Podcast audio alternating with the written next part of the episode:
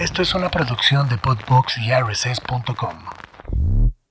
Hola, ¿cómo están? Esto es el podcast Mamá sin Límites y estás aquí porque sé que eres exactamente eso. El título de este podcast, Una Mamá sin Límites. Mamá sin Límites. Con Vero Ale. Comenzamos. Martes 28 de junio. Ven que les cuento luego de mis rutinas, ¿no? Súper locas. Intento tener en mi agenda como 15 cosas que, que son indispensables que haga. Por ejemplo, el ejercicio, mi meditación, eh, tomar 15 minutos de sol, sí, también esa cursilería. Y una de esas es escribir mi historia de pollito. Porque desde que nació estoy que escribo, que escribo, que escribo y que quiero escribir y que quiero contar porque se me pasan los años y se me empiezan a olvidar las cosas. Y justo acabo de escribir, pero me acabo de echar la parte más difícil, intensa. Justo llegué a esas semanas cuando él seguía en terapia intensiva cuando nació y no me acordaba. Qué difícil era ir en la mañana a visitarlo y después volver a regresar a las, creo que era 5 o 6 de la tarde y visitarlo y solo verlo 45 minutos, una hora y esperar qué te iba a decir ese día el doctor, si había mejorado, si no, si había subido de peso y que en ese momento no estaba lista para lo que iba a pasar. Y lo que siempre cuento, cómo Dios me preparó la historia y me la fue contando poco a poco para estar lista y vivirla y sobrevivirla. Y justo caí en cuenta que la primera vez que lo cargué fue un 3 de agosto y no había visto que había sido muchísimo tiempo. Él nació un 16 de junio y lo cargué hasta un 3 de agosto, que era un día antes de mi cumpleaños y que me acuerdo que siempre dije que había sido mi regalo de cumpleaños. Y hasta ahorita pensé que fue un chingo de tiempo, que no lo pude cargar, chihuahuas. Y en ese momento lo viví tan valientemente.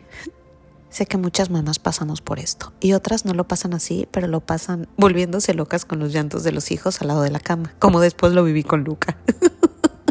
que eso ya será otra historia, porque esa vez me deprimió horrible porque decía, oh chihuahuas, yo que quería sacar del hospital a mi hijo luego, luego, para que se viniera conmigo a la casa y ahora que lo tengo al lado de la cama, ahora lloro todos los días, pero del estrés porque no se calla. ¿Quién nos entiende? Oigan, ¿qué días? Después de tanta quejumbres, este miércoles 29, la vida cambia.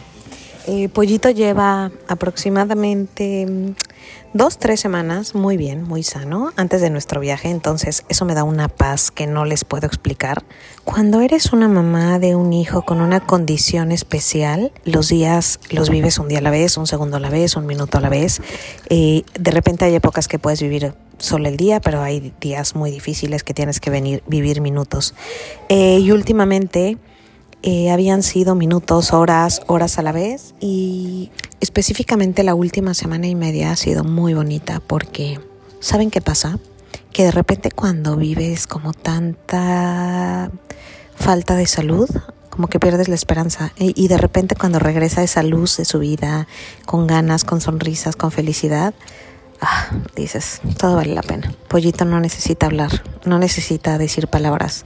Sus ojos, su actitud me dicen todo y me dicen que es un niño feliz, que es un niño amado, que es un niño que agradece estar en este mundo y creo que le estamos haciendo muy bien. Juan, como papá, yo como mamá y Luca como hermano. Y obvio, evidentemente, todo lo que está alrededor. La abuela Mari, la abuela Hailey, el abuelo Juan, la tía Eli, el primo Pato, Nico, Paulino, eh, Lorenzo, la tía Dani, Héctor, el abuelo Juan, el abuelo Humberto, todos.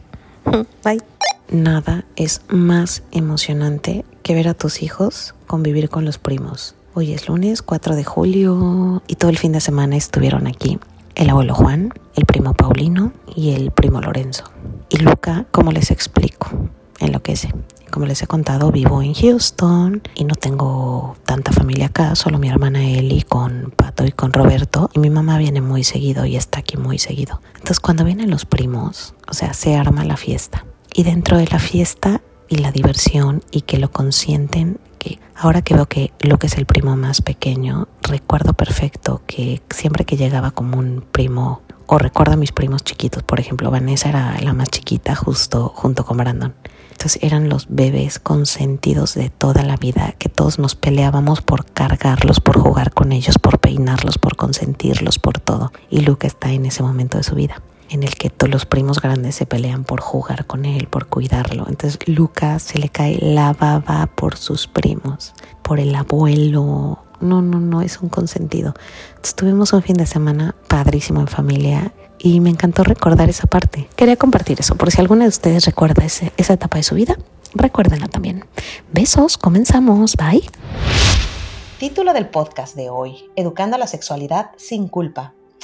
Oigan, está cañón este tema, porque si eres mamá como yo, o, y aparte eres de mi generación, seguramente a ti en tu casa tus papás nunca te hablaron de sexualidad cuando eras pequeña.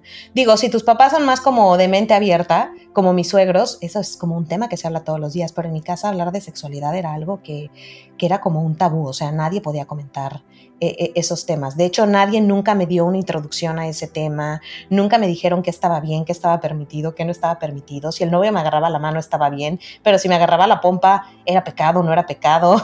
y está cañón cuando, cuando nadie, te, nadie te habla de esos temas, ¿no? Y, tal vez eh, si tu acercamiento con esos temas fue en la escuela como yo, y ibas en una escuela de monjas, pues, ¿cómo les explico? Alguna vez platicaba con una amiga no, con mis amigas de, la, de, la, primaria. Tengo mis amigas de toda la vida, desde que teníamos ¿qué? siete años, ¿no? Es cuando estás en primero de primaria. Ceci López, Sara Real, Alejandra Zárate eh, y Celisa Brid. Eh, íbamos en la misma escuela, Academia Moderna, y recordamos que había una clase de educación sexual, así se llamaba exactamente, educación sexual. Lo chistoso de esa clase de educación sexual era que la madre la madre María Aurora, que era la que estaba en la capilla, nos enseñó que el sexo era como una droga. No sé si ya lo había probado ella, supongo que no, pero que era como una droga y que si lo probabas una vez, nunca lo ibas a poder dejar. Entonces, si tú permitías que tu pareja te, te tocara, o te diera un beso, el beso iba a llevar a otra cosa y eso a otra cosa y eso a otra cosa y te iba a gustar tanto que nunca lo ibas a poder dejar. Y me parece una idea muy sabia. aplicada hacia lo positivo, pero aplicada hacia una droga mala para tu cuerpo que nunca vas a poder dejar, pues para nada. Entonces, honestamente, si yo les contara mis culpas con las que crecí, eh, si el novio intentaba tocarme algo del cuerpo, y ya era una relación larga o algo así, era una culpa, se los juro que iba con el padre y me confesaba, porque es que mi novio me dio un beso muy apasionado y yo sentí muy bonito y no sabía ni cómo explicar en dónde, ¿no? Pero había sentido muy bonito ahí, pero nunca me habían enseñado que eso era natural. Espero no repetir esas cosas con mis hijos. Ojalá en el tema ahorita que platiquemos con Mariana les pueda seguir poniendo más ejemplos porque tengo millones de ejemplos sobre este tema eh, y quiero que, vaya saliendo sobre, sobre la plática. Pero les presento a nuestra invitada del día de hoy. Está por primera vez con nosotros aquí en Mamá Sin Límites, aunque hemos platicado juntas en, lives en, en, su Instagram. Ella es Mariana Salomé, estudió psicología en la Náhuac del Norte, tiene maestría en psicoanálisis en Centro Eleia y trabaja todos los días en su consultorio privado acompañando en terapia a adultos y guiándolos para que puedan educar a sus hijos de una manera más consciente. La pueden encontrar en arroba world.mind.people, arroba w-o-r-l-d.m-i-n-d.people. Sigan su people sigan su cuenta, está muy padre y es una cuenta muy activa en donde siempre está compartiendo cosas que pueden aportar algo a tu vida. ¿Cómo estás, Mariana? Hola, Vero, muy bien, ¿y tú? Muy bien, muy contenta de reencontrarnos después de esa entrevista en la que lloramos tanto juntas, ¿te acuerdas? Sí, sí, sí, estuvo increíble. Ya fue hace dos años. No lo puedo creer, que pasaron dos años. Yo siento que fue antier. Sí, el tiempo pasa muy rápido. Empezábamos la pandemia, ¿te acuerdas? Sí, sí, fue cuando los lives estaban de moda. los lives estaban de moda y, y ahí surgieron muchas ideas. Sabes que de esos lives salió mi idea del podcast y de poder como compartir con especialistas, con, con las mamás que me seguían en mi cuenta. Ay, no sabía, no sabía que de ese live. Exactamente, de, de, esa época salió exactamente. Oye, vamos a hablar de educando la sexualidad sin culpa. Empecemos. ¿Qué es la sexualidad, Mariana? Explícanos. A ver, hay una pregunta que me causa conflicto y es muy común. ¿Cuándo empezó tu vida sexual? ¿No? Que se refiere a cuándo empezaste a tener relaciones sexuales. Pero en realidad, ¿cuándo empieza la vida sexual? La vida sexual empieza desde que el esperma está en el cuerpo del hombre y desde que el óvulo está en el cuerpo de la mujer. O sea, desde ahí ya se viene, ya viene cargado con sexualidad.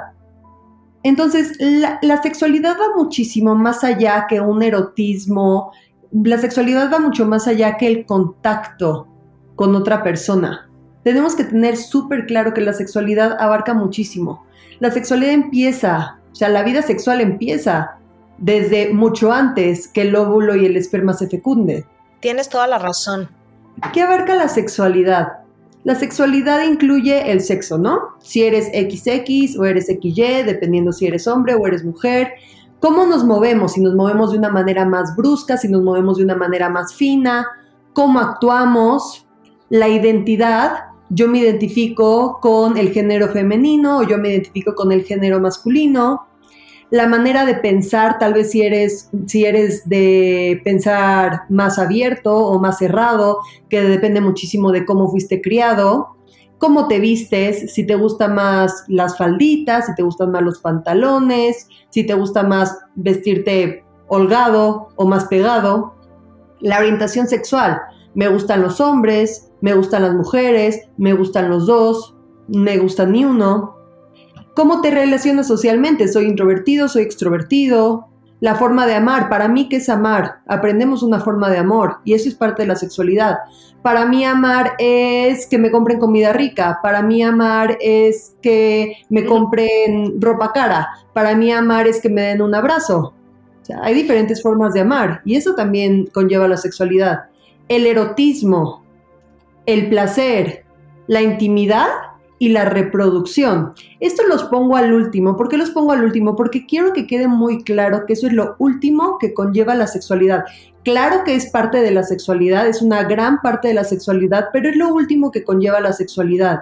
Y si nosotros nos quedamos con la idea de que la sexualidad va desde el erotismo hasta la reproducción, entonces quitamos el quitamos la idea de que esto sea algo para niños, ¿no? Porque si tú dices, a ver, un niño necesita, un, niño necesita mm, desarrollarse en el erotismo cuando es chico o entender lo que es el erotismo cuando es chico o la reproducción, pues no, no necesariamente, pero eso no significa que no se manifieste, se va a manifestar en el niño.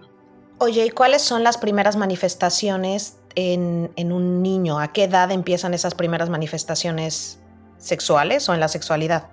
Empiezan desde los dos años o antes. O sea, cuando el niño agarra el pecho de la mamá porque ve algo desconocido o le da curiosidad, eso ya es una curiosidad sexual. Cuando el niño toca su pene o la niña frota su vulva, eso ya es una sexualidad. Ahorita que usas esos términos, yo no sé por qué, yo soy mucho más grande que tú, pero en mi familia o con mis papás que son así como más de la vieja escuela y fui a, escuela de monjas, o sea, imagínate como el tipo de educación que es, hablar de pene, vulva, pero se toca, pero que lo hables como enfrente de todos es algo que no se habla, que eso es lo que se me hace cañón, como mi generación no hablaba de pene, vulva, una persona muy cercana a la familia, me acuerdo que era muy chiquito, tenía tal vez tres años, cuatro años, dos años, no una, muchos de mis primos. Eh, y como se frotaban, ya sabes, el clásico con el sillón o cosas así, era como, no hagas eso, eso está horrible, no se hace, y te lo prohibían. Eh, y era, pues, se estaban masturbando. y tenía tres años, cuatro años. Eh, yo, a mí nadie nunca me enseñó, nunca aprendí cómo, y cómo se educa en esos temas. O sea, en lugar de decirle, no hagas eso, eso está mal, es pecado, ¿cómo, cómo puedes explicarle, por ejemplo, a un niño algo así si lo está haciendo a los tres años, cuatro años? ¿Es normal? ¿No es normal? Ay, ¿Es muy precoz ese niño? A ver, es totalmente normal. Algo muy importante a la hora de educar a papás con cualquier tema es que tú no puedes llegar a imponer. Ok, si tu niño hace eso, tienes que hacer esto, porque hay diferentes teorías. Y obviamente todas las familias vienen de una religión diferente, de una educación diferente, de una cultura diferente. Entonces, va a pasar, va a pasar. Pero lo que yo hago es darle puntos a los papás, dependiendo de cómo tú te sientas cómodo, tú, tú debes intervenir esa masturbación o no intervenirla. dependiendo de lo que a ti te acomode. Entonces yo te digo, tienes tres opciones, A, B o C, ¿no? O tienes cuatro opciones. Y tú decides la que sea mejor para ti, la que más te acomode, la que sea mejor para tu familia. Pero lo que creo que sí es básico y es importante es, yo, yo como lo veo, no sé si estoy bien o estoy mal, no puedes decir, eso está mal, porque algo natural que tu cuerpo te pide, tú no le puedes decir a tu hijo desde pequeño que eso está mal, que se toque está mal. O sea, sí, sí entiendo perfecto que según tu religión, según tus principios, tus valores, vas a guiar eh, cómo, manejarlo, pero o sea, no puedes hacerte ni ciego ni decir que eso está mal, sino hacerlo según tus valores y tu educación como algo natural. Sí, totalmente. A ver, algo muy importante que tenemos que saber cuando vamos a educar a un niño acerca de la sexualidad es que el niño no piensa igual que tú. El niño no tiene la madurez que tú tienes, el niño no tiene los conceptos, los juicios, las represiones que tú tienes. Entonces, a ver, hablando del erotismo, el erotismo es una parte muy, muy, muy grande de, de la sexualidad, que se empieza a manifestar desde que el niño es muy, muy chico. Pero tenemos que diferenciar qué es un erotismo infantil y qué es un erotismo adulto. ¿Qué es? a ver, el, erotismo en sí es sensaciones placenteras. Ok. O sea, si tú te va, si alguien llega y te hace piojito en el pelo, eso es erotismo. Pero si te das cuenta, sientes rico, pero no lo estás viendo como algo sexual no lo estás viendo con un deseo sexual, con un fin sexual, con el deseo de estar con alguien más o con el fin de querer tener un orgasmo. Eso es lo que pasa también con el erotismo infantil. En el erotismo infantil son sensaciones placenteras. Si el niño se da cuenta que tocarse la oreja se siente rico, se va a estar tocando y tocando la oreja. Si el niño se da cuenta que tocarse el pene o tocarse la vulva se siente rico, se va a estar tocando y tocando pero porque para el niño su brazo, su oreja, su ojo, su nariz, es lo mismo que el pene, es lo mismo que la vulva. Ellos no tienen ese juicio. Sí, es una parte más del cuerpo. Exactamente, no lo hacen con un fin de, em, de tener una relación sexual, con un fin de tener un orgasmo. Simplemente lo repiten porque se siente rico y porque se siente rico. En cambio, a un adulto, el erotismo, claro que ya es con otro fin. Con el fin de estar con otra persona o de estar contigo mismo, pero sí llegar a un orgasmo, sí llegar al final de ese erotismo.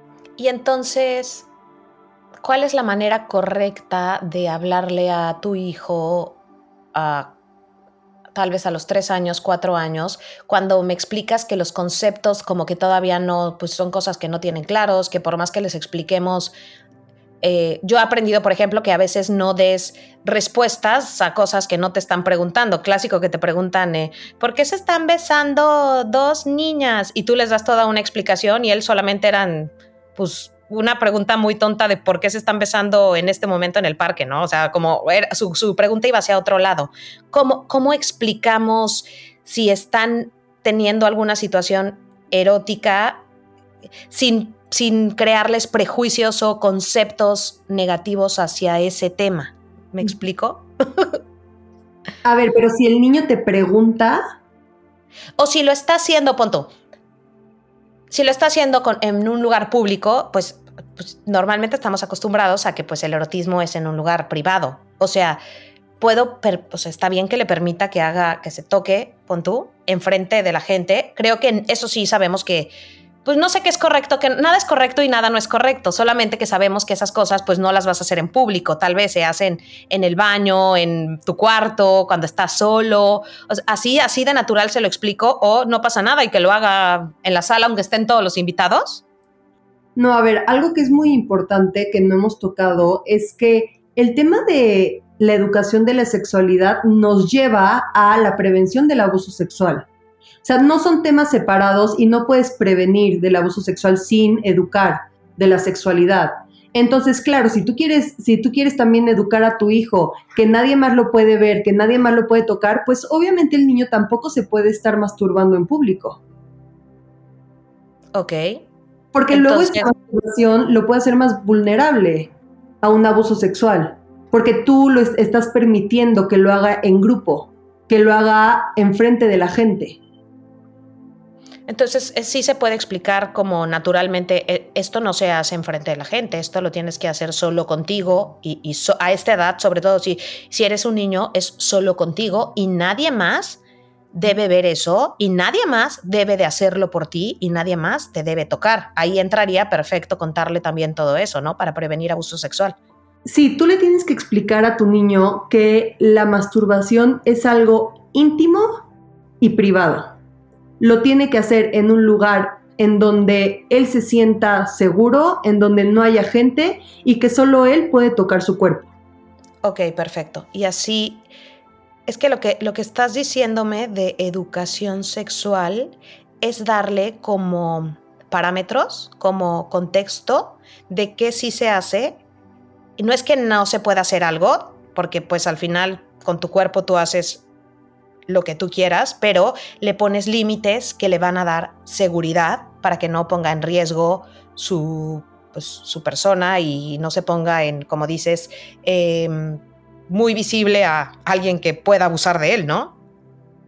Claro, claro, porque cuando un hijo empieza a comer papilla, ¡Wow, qué padre! Y le tomamos foto. Cuando un hijo empieza a gatear, ¡Wow, qué increíble! Cuando un hijo empieza a caminar, ¡Wow, padrísimo! Dice su primera palabra. Pero cuando un niño empieza a manifestar la sexualidad, nos sacamos de onda y pensamos que algo está mal con nosotros o algo está mal con el niño. Que el niño vio algo, que ya lo estimularon, que es un pervertido, lo que sea. Pero en realidad tienes que esperar este desarrollo sexual igual que como esperas que el niño empiece a hablar. Igual que como esperas que el niño te empiece a hacer otro tipo de preguntas, ¿no? Los niños preguntan absolutamente todo. Así que como te pregunta por qué el sol brilla y por qué el cielo es azul, también te va a preguntar cosas de la sexualidad y tienes que tomarlas como, con la misma normalidad, porque acuérdate que nosotros tenemos ese juicio. De acuerdo. El niño no tiene ese juicio, porque para el niño es normal o sea, es natural, por eso los niños empiezan desde chiquitos a manifestar la sexualidad, porque es natural. Ya cuando van creciendo se va reprimiendo y aprenden de que de eso no se tiene que hablar en público y aprenden que eso es privado y aprenden de que es algo culpígeno y aprenden que es algo que no es tan bueno. Pero eso es por, por los conceptos sociales que nosotros le metemos a la gente. No es natural. No es natural sentir culpa a la sexualidad. Muchas, es que aparte creo que está cañón porque mm, si creciste como yo en una familia que todo lo relacionado con lo sexual le daban como un toque de pecado, ¿no? ¿no? quiero usar la palabra incorrecto porque ni siquiera es, o sea, literal, era como pecado y lo que te digo que me enseñaban en la escuela o nos enseñaban las monjas en la escuela, ¿no? Tienes 10 años y ya te están enseñando que te den un beso, te gusta y te lleva lo que sigue y te lo enseñan desde la culpa. Eh, no, o sea, no, esos conceptos me parecen lo más incorrecto. Yo crecí con una culpa de terror. Yo no quiero que mi hijo crezca de la misma manera o mis hijos. Pero entonces tampoco tengo el contexto correcto o el ejemplo correcto para explicarles esto. Y escucharte a ti me dice que lo primero que aprendo es que tenemos que hablarlo como de una manera natural, como es que tu cuerpo te lo pide, tu cuerpo te lo dice, tu cuerpo habla porque tu cuerpo lo necesita, sin, sin poner ningún juicio, prejuicio o concepto en sus mentes eh, de niños tan pequeños, ¿no? Nosotros erróneamente pensamos que si tú evitas el tema, si tú no hablas de eso, entonces ya no va a suceder, ya no se va a seguir desarrollando esa curiosidad sexual. Claro que se va a seguir desarrollando, solo que el niño lo va a desarrollar por sí mismo, no va a preguntar, le va a preguntar a sus amiguitos, va a sentir culpa cuando, como tú dices, ¿no? Cuando le dé un beso a su novio o a su novia, o cuando pase mm, tal vez a una relación sexual, va a sentir muchísima culpa. No es que lo vaya a dejar de hacer, solo es que ya no lo va a hacer con seguridad. Acabas de decir el punto más importante y creo que sería como la, punta de la pirámide y, me cayó el 20 cañón. el no hablarlo no significa que no vaya a suceder y el hecho de no hablarlo le da como un sentido de ocultismo, de esto no se habla, de culpa y lo que decías al principio, lo expones a que si algún día le pasa algo o algún amiguito le dice alguna tontería, crea que eso es normal porque como nunca se habla de esas cosas en la casa, pues no me va a poder preguntar.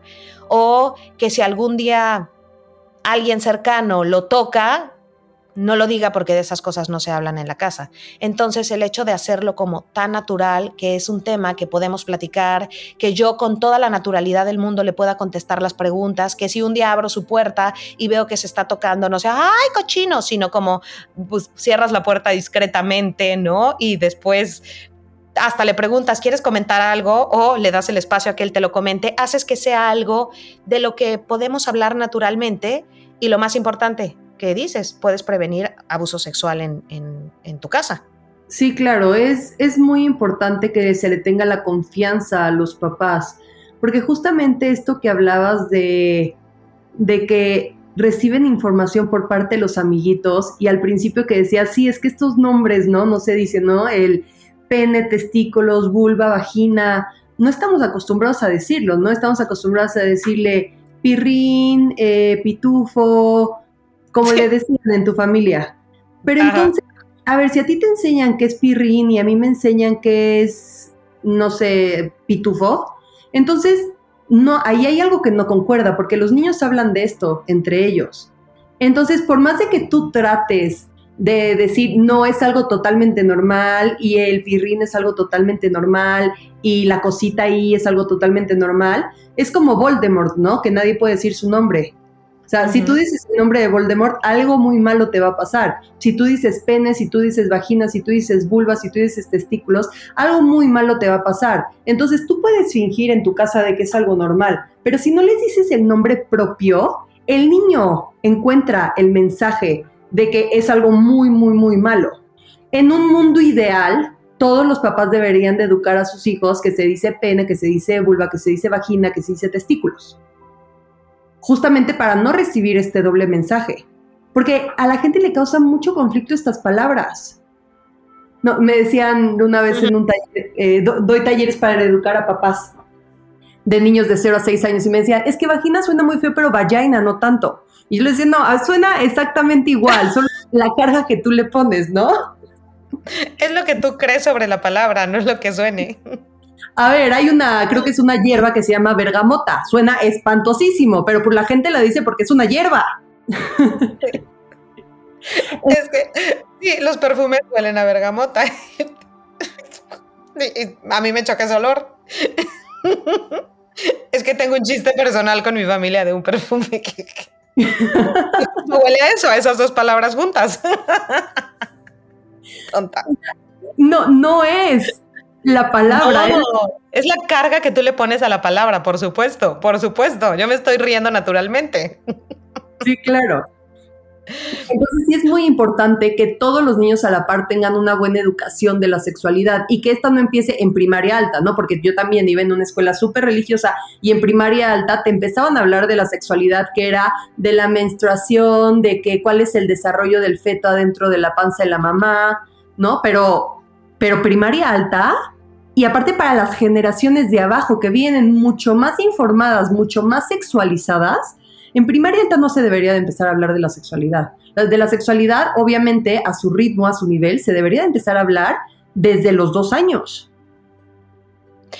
Es que sí, hablar de sexualidad, de, cómo, cómo, se hace un hijo, cómo se hace un bebé, sí, yo me acuerdo que empezaban a hablarte ya, ya grande. Y es algo que preguntas, creo que es de las primeras preguntas que haces de la biología. O sea, la primera pregunta, mamita, ¿y de dónde vengo? es que una mariposita, una abejita llegó y agarró la florecita y la picó. Entonces, o sea, ¿y por qué no dices que el esperma y el, y el óvulo y lo explicas naturalmente de una forma normal, no? Es eso, perderle miedo a esos conceptos y a las palabras que, que, que ya tienen un estigma en nuestras vidas. Exactamente. Y hay una parte muy importante que mencionaste, que es cómo sé que no estoy dando información de más. Tú pregúntale a ver, mamá, ¿de dónde vienen los bebés? ¿Tú qué sabes? ¿Qué sabes o qué te imaginas? No, pues los bebés vienen de la pancita de la mamá. Sí, sí, mi amor, muy bien, vienen de la pancita de la mamá. Si el niño tiene más curiosidad, te va a seguir preguntando. Entonces tú vas midiendo si tienes que subir un poquito de nivel. Si el niño ya con eso se conformó, ya no te va a volver a preguntar. Y tal vez llega unos meses después o llega unos años después y te hace otra pregunta. Pero así tú no das información de más. Así tú vas nivelando qué información necesita recibir tu hijo en este momento. Obviamente, si tu hijo va en sexto de primaria y no sabe qué es una penetración, ahí sí ya tienes que tener una plática con él. Y en sexto año de primaria, ¿cómo le explicas a tu hijo qué es una penetración? Perdón. O sea, y yo según soy bien abierta, pero, y, no le quiero poner carga a los conceptos ni a las palabras, pero, pues así, como es el concepto, es pues el pene que entra en la vagina de la mujer. Sí y nada más doy eso. Y si él también no le digo, y puedes embarazar a una mujer si no te pones condón. Ya, esa explicación a los seis años no es necesaria todavía, ¿no? No, a ver, yo dije sexto de primaria. Sexto de primaria. Pero, ah, eh, perdón, me equivoqué yo también. En sexto de primaria ya le explicas el condón, ¿no? ¿Sí? ¿No es muy chiquito? Sí. No, 6, no, 7, 8, 9, 10, 11, 12 años. Ay, a los 12 años todavía es muy chiquito, ¿no? No, no, a ver, no, obviamente a los seis años, ¿no? Que sería como primaria, no le vas a explicar lo que es una penetración. Pero si te pregunta, pues ni modo, le tienes que explicar.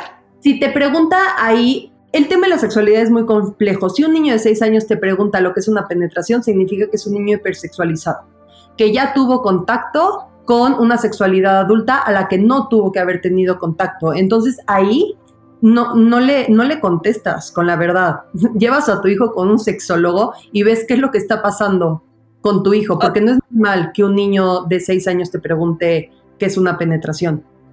A esa edad no tiene por qué escuchar la palabra penetración, ni coito, ni, ni porno, ni ningún tipo de palabras. No es algo natural que hablemos los adultos de esas cosas en frente de los niños. Entonces. Claro, nunca falte la Para no hipersexualizarlo.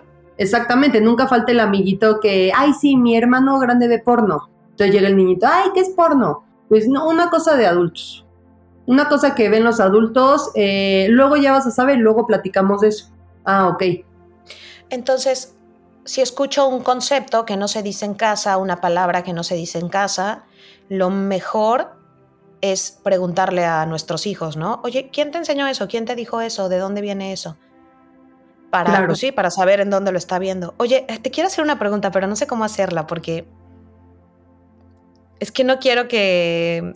Eh, en todos, en todos lados lo han visto y en todos lados creo que ha vivido. Y si tienen hijos como tal vez entre 3, 4, 5 años, el clásico que entras al cuarto con los niños, por ejemplo, están jugando, tú estás abajo en una reunión, hay una niña, un niño, y tienen 4, 5, 6 años y están jugando al doctor y tal vez sabes que, que, nosotros tenemos un concepto de, ay, es que estaban abajo de la cama y entonces uno se puede hacer historias. Y yo no quiero que mi hijo a los seis años esté con la niña abajo de la cobija y, y sabes que uno se cuenta otras historias. ¿Qué se hace en esos casos? ¿Cómo les explicas? ¿Qué es natural? ¿Qué no es natural? Porque eh, me estaré imaginando cosas de más o simplemente ni está pasando nada porque esa edad ni están haciendo nada ni nada.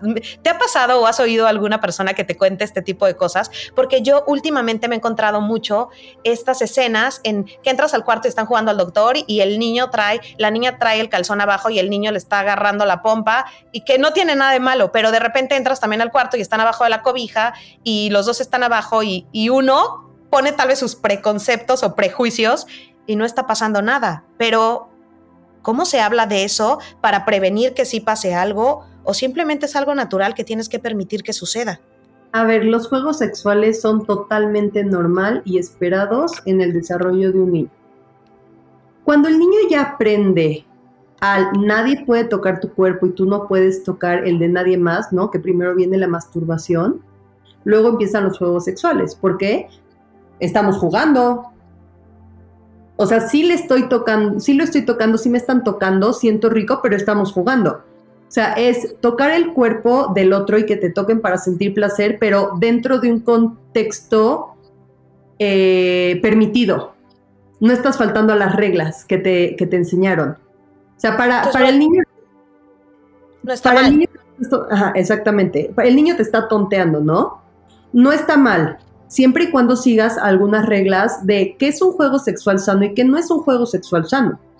Por ejemplo, si es un niño como el que hablábamos de que en sexto de, primero de, primaria ya te estaba preguntando lo que es la lo que es la penetración, es un niño que ya va más adelantado para su edad. Entonces, si tu, si tu hijo es ese niño, no debería de estar jugando juegos sexuales con niños de su edad porque él ya tiene un concepto diferente de lo que es la sexualidad. Él ya tiene una sexualidad, el concepto de la sexualidad más adulta, un erotismo adulto. No es un erotismo infantil como el de los otros niñitos. Pero sí es totalmente normal. Y también las niños te lo dicen sin culpa, no lo esconden, ¿no? pasas a recoger a tus hijitos y te dicen, ay mamá, estuvo padrísimo, jugamos al doctor y me checaban el pene y padrísimo porque los niños dicen, pues, estoy jugando, es un juego. Es como si les dices, estoy jugando a las escondidillas. Pero es que si a mí un día Luca, me imagino, me dice, mamá, estábamos jugando al doctor y me estaba agarrando el pene. Si está mi reacción natural, eso no se hace, ¿no? no nadie, nadie te tiene que agarrar el pene, acuérdate. Entonces ya le estoy dando como un contexto negativo, siento. Entonces creo que tendría que pensarlo más antes y tal vez preguntarle, ah, ¿y tú querías que te revisara el doctor? Como más así, eh, o como tú permitiste que te revisara el doctor. Eh, ¿Sabes? Ahí entran absolutamente de ah, mis conceptos de, es que no, como, como la niña o el niño le estaba tocando el pene aunque estuvieran jugando al doctor, eso no está bien. O sea... Que está bien, ¿no? Si tú verificas que sea un juego sexual sano, puedes solo ignorar. Ah, ok, qué padre, qué padre que jugaron al doctor. Siempre y cuando tú te des cuenta que es un juego sexual sano. y puedo hacer preguntas que me den la certeza que es un juego sexual sano. Sí, por ejemplo, ¿quién, quién, quién jugó? Si ya jugó un niño que es cinco años más grande, ahí ya no es un juego sexual sano. ¿No? Si, si, si, están jugando niñitos de la edad que se llevan eh, por lo menos dos años entre ellos, es un juego sexual sano si hay un niño hipersexualizado, ¿no? Que ya tuvo contacto con el erotismo adulto, ya no es un juego sano. Ok. Es, un tema muy complejo que en un podcast no podemos abarcar todo, pero sí, es la duda de todos los papás. Ok, pero si yo, yo ya le dije que está bien tocarse, ¿cómo le hago para que luego no juegue al doctor? No, pues no puedes hacer que no juegue al doctor porque él te está engañando, ¿no? Entre comillas. Y creo que hay, hay conceptos básicos en eso. O sea, eso que dices de puede jugar al doctor y está bien que me lo cuente, porque prefiero que me cuente y yo no tengo que reaccionar como si estuviera mal, porque voy a hacer que ya después no me lo quiera contar. Y al mismo tiempo darle las bases indispensables y nosotros tener muy presente como papás, que es como con todo lo que yo me estoy quedando, que el juego es normal, pero sí es con niños de su edad, que no estén hipersexualizados y siempre dejarles muy claro eso a nuestros hijos. Eh, quién, o sea, que eso se puede con amiguitos de su edad, si es que jugaron a eso, pero siempre ser muy claros en, pero un adulto nunca debe de tocarte, pero un adulto nunca debe de, según tus límites o o parámetros que tengas, ¿no? De limpiarte cuando vas al baño, de tocarte de más. Eso, eso de repente me da a mmí mucho miedo, como hablarle mucho de eso, de es que te, tocó y que y tal vez no quiero preguntar tanto, ¿no? Eh, si vas al baño con la Miss y ves que en los kinders creo que hay como reglas muy claras que después de X edad la maestra ya no puede ir al baño con los niños. Eh, no sé qué tanto preguntarle a los niños es meterles ideas a la cabeza o no? ¿Nunca, nunca está mal preguntar de más, siempre? Pues creo que todo va dependiendo de la pregunta, cómo se lo preguntes y en qué tono. Ok. O sea, si tú lo tomas como que el niño llegó y te dijo, jugamos a las tries, y tú le empiezas a preguntar cosas de quién jugó y quién ganó, y, y los dos querían jugar, pues ahí ya no hay un juicio. Tienes que, tienes que usar el mismo tono y el mismo contexto cuando le vas a preguntar que quién jugó al doctor. ¿De qué te tienes que de qué tienes que verificar? Tienes que verificar que los dos hayan querido jugar, que nadie haya sido obligado a jugar. Tienes que verificar que alguien no haya pedido guardar el secreto. como un juego, como un juego totalmente normal. Nadie guarda el secreto de no le vayan a decir a los papás que jugamos a las traes o te obligo a jugar a las traes. Eso es lo que tienes que verificar y sí lo puedes verificar con preguntas, pero siempre y cuando no sea, no, el niño no se dé cuenta que tú estás poniéndole un contexto negativo a esas preguntas. ¿Y cuáles serían para ti los puntos básicos que como papás siempre tenemos que platicar con nuestros hijos para poder prevenir eso, justo eh, abuso sexual, eh, que alguien haga algo que no quiere? ¿Qué, cosas tal vez las generaciones pasadas dejaron pasar por alto y, y por eso estaba leyendo justo hace ratito que México es el país número uno en abuso sexual infantil. No, Yo no sabía eso. O sea, ¿qué, ¿qué, tenemos como cultura que no hablamos o que no platicamos con nuestros hijos para que suceda eso? Claro. Bueno, primero tenemos que tomar en cuenta que muchas familias mexicanas viven todos en la misma casa y duermen muchos en el mismo cuarto. También por eso sube muchísimo el índice del abuso sexual. O sea, eh, duermen los papás y los hijos y tal vez los tíos o los primos en el mismo cuarto, viven con los abuelos. Porque aparte una, una creencia que se tiene es que el abuso sexual es por parte de extraños. El abuso sexual infantil es por parte de extraños, pero por supuesto que no, la mayoría de los abusos sexuales son por gente cercana al niño, gente que se gana la confianza de los papás. Abuelos, tíos, cuidadores, los maestros, la nana. También se cree que se usa la fuerza, ¿no? Como en, una, como en un abuso adulto. Pero no se usa la fuerza, se usa la manipulación. El niño está viendo como un juego lo que, lo que el adulto ve como un abuso.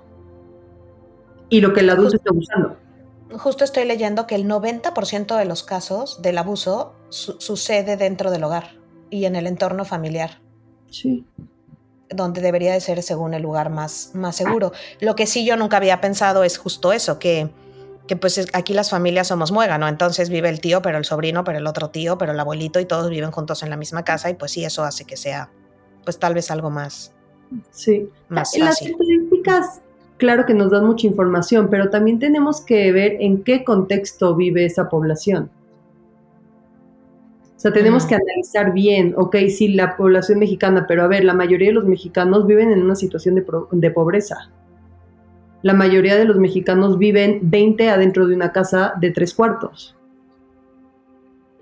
Y justo, justo ahorita hablando de estas cosas importantes que no vemos, por ejemplo, ¿no? Tu hijo se está tocando el pene y, ay, no, qué horror. Pero llega el abuelo y le dice, si no me saludas, no te voy a dar un dulce, ¿no? O sea, si no me das un beso, no te voy a dar un dulce. No seas maleducado, voy a saludar al abuelo. Pero ¿qué le estás diciendo al niño? Al niño le estás diciendo, te pueden manipular para que alguien pueda tocar tu cuerpo o para que tú tengas que tocar el cuerpo de alguien o tienes que tocar el cuerpo de alguien aunque tú no quieras. Y eso no lo vemos mal. Eso lo vemos como que mi hijo es un maleducado porque no saluda. A mí esa parte de, es que es un niño muy rebelde y hace lo que quiere. Qué bueno que es rebelde. O sea, también. Es que no puede ser que no siga las instrucciones. Le dijiste que le diera un beso a la tía Juanita y no te hizo caso. Pues es que. Qué bueno que me va a encantar que algún día que alguien le diga justo que haga algo que no quiere hacer, sepa decir, no, no quiero hacerlo. A mí me, pasa muchísimo eso. Es que eres muy permisiva, o sea, le das... Es que me encanta, me encanta que, mi hijo tenga la voz y, y, que tenga la seguridad de decir, no quiero hacer esto, no me gusta esto, no puedo esto. Porque el día que alguien, así sea un familiar, le diga que haga algo, va a saber decir que no quiere hacerlo. Entonces, ya quita lo que platicamos que son los puntos bases, ¿no? Enséñale que nadie te pueda tocar. Eh, cuéntame si alguien te toca y tú no querías. Cuéntame que estabas jugando en la fiestecita, qué niños, qué edad tenían. Y todas esas cosas que estamos viendo, hay algo que sin ni siquiera tener la necesidad de hablar de sexualidad, pene, vagina, le vas a enseñar a que no se deje, ¿no? O que no lo permita, dejándolo que tome sus decisiones desde chiquito, permitiendo que diga no permitiendo que te diga, no quiero comer eso y que respetes que no quiere hacer eso y que no lo obligues, ¿no? Exactamente. Por ejemplo, al principio hablábamos de que para el niño la oreja y el pene es exactamente lo mismo. Sí, para el niño de un año y medio, dos años, dos años y medio. Ya después le tienes que empezar a explicar, ok, si estas son las partes del cuerpo y ahora, ¿cuáles son las partes privadas? Pues las partes privadas son las nalgas, el pene, los testículos. En el caso de las mujeres, el pecho, eh, las nalgas, la vulva y la vagina. Pero sí le tienes que decir después cuáles son esas partes privadas. Porque Mariana, ¿y eso a qué edades?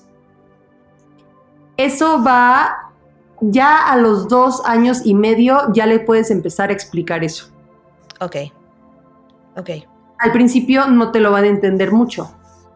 Pero si tú le vas metiendo y metiendo y metiendo, va a llegar un punto en donde el niño ya tenga ese concepto. Por ejemplo, no es muy común cuando los niños se bañan que señalen sus partes del cuerpo. Entonces, se pueden señalar el pene, se pueden señalar la vulva y les dice, sí, ese se llama pene o ese se llama vulva, pero acuérdate que es una parte privada. Y al principio el niño no te va a entender, pero si tú se lo repites y se lo repites, el niño ya va a absorber que es una parte privada. Perfecto, me queda más que claro. es que mm, cuando son este tipo de temas, sobre todo con la educación de los hijos y más en algo tan específico y que en todas las familias, y si en tu familia no ha pasado o en quien nos está escuchando no ha pasado, qué bueno, eh, pero sí ha pasado, este, son temas como que, que, queremos poner mucha atención para que nunca se nos pase, ¿no? Y que no pase desapercibido. Em, y, me quedan muchas dudas, porque no quiero como tocar estos temas con mis hijos de una manera super light, que no importa y no darle importancia, y al mismo tiempo tampoco recargarlos de información que tal vez no es necesaria para, para la edad que tienen. Eh, ¿Crees que los que nos están escuchando necesiten saber algo más, Mariana? Algo importante, un punto importante. A mí me quedó como super puntos hablar de sexualidad abiertamente en frente de nuestros hijos, obvio según la edad, para no hipersexualizarlos.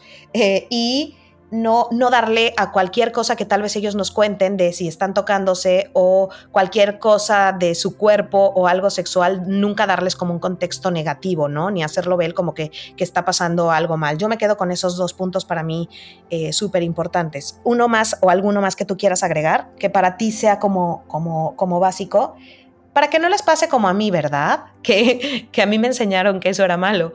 Oye, es que yo ya no acabé de contar y no conté el final de esta historia. A los veintitantos años, todas mis amigas ya habían tenido relaciones sexuales y para ellas era algo normal. Y yo por esperar, según al príncipe mágico, y que esto no se volviera una adicción, ya a los veinti no sé cuántos años, yo decía, ya se me pasaron mis tres príncipes maravillosos de los que me había enamorado primero y que nunca permití que sucediera algo. Entonces ya que llegara el super príncipe, ya sentía que nunca iba a pasar y ya había dejado pasar a tres, ¿no? ¿Me explico? O sea, a mí me enseñaron, no, hasta que te cases.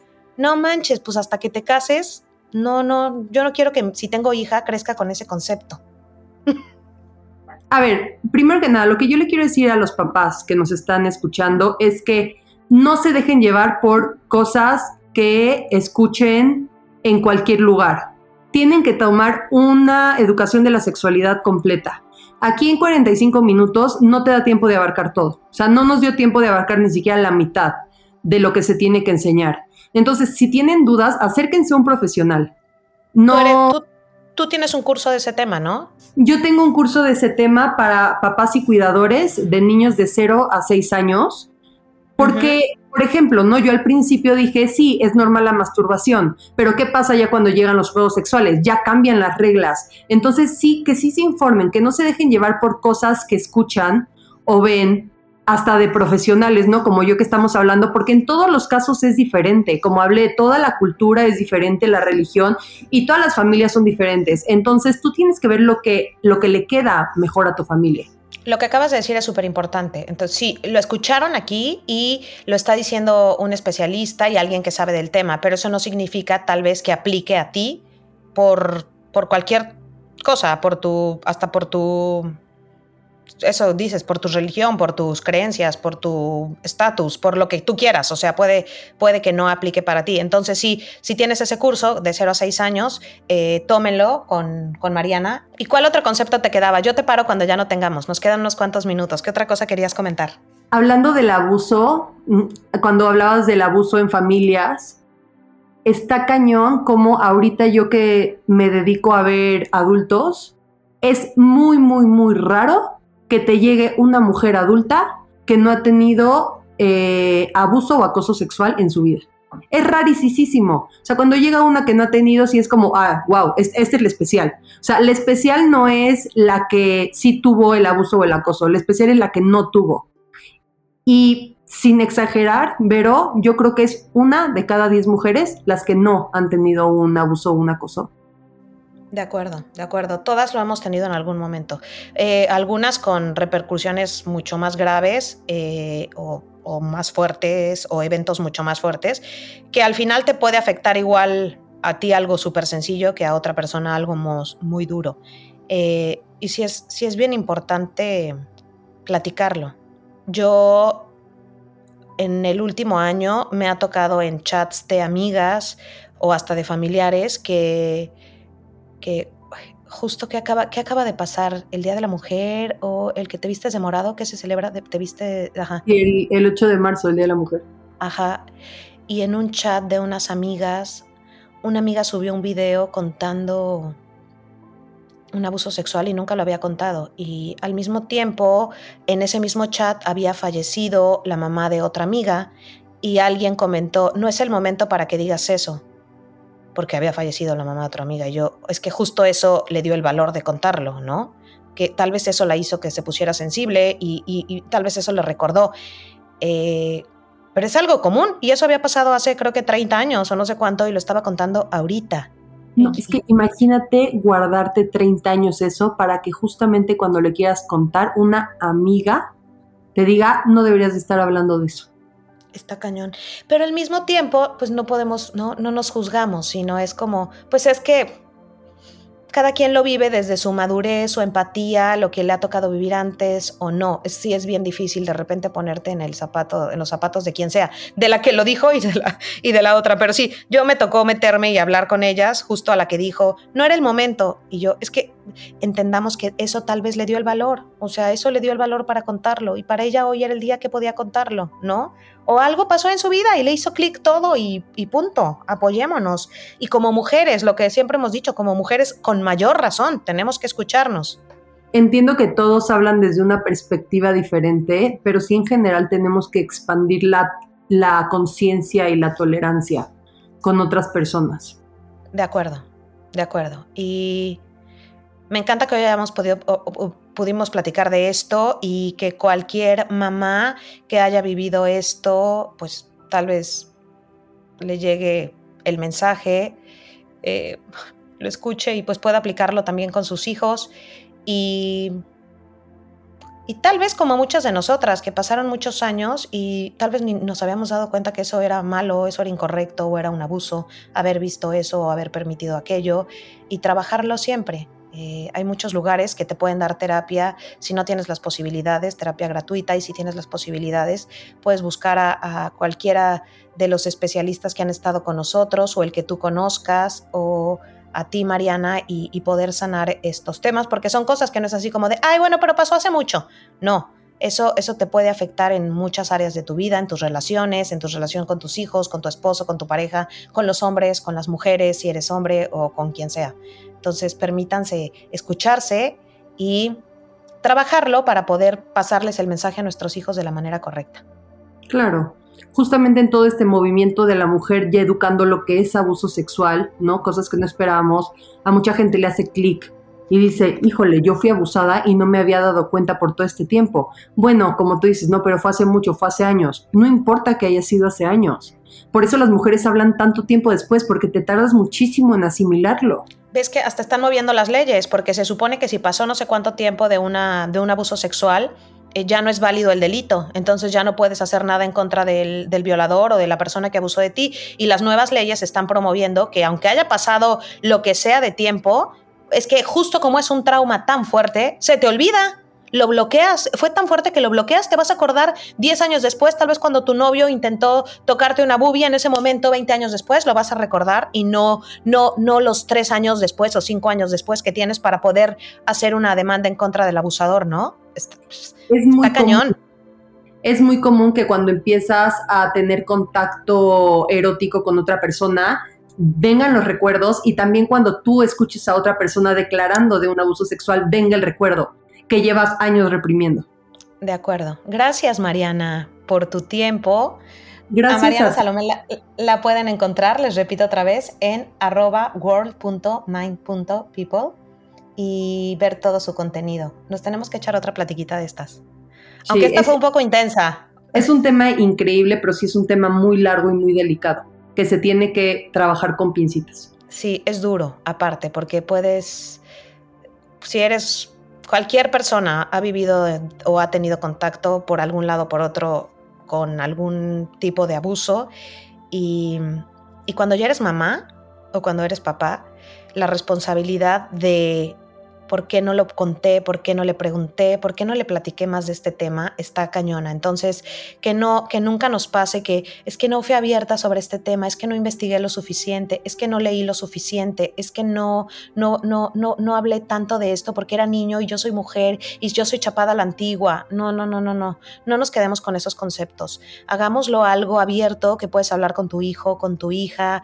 Eh, la educación sexual me parece un tema básico hasta para que tengan una vida placentera, feliz, en contacto con su yo, con su sexualidad, con su cuerpo, con esos placeres bonitos que, ellos pueden tener si tienen una buena relación con, con todo este, este tema, ¿no? Gracias. Gracias a ti, gracias a ustedes los que nos escuchan. Gracias Mariana, nos vemos en la próxima. No sé cuál es el podcast que saldrá después, ni el que pasó la vez pasada, pero los quiero mucho. Hasta luego mamás, papás, bye.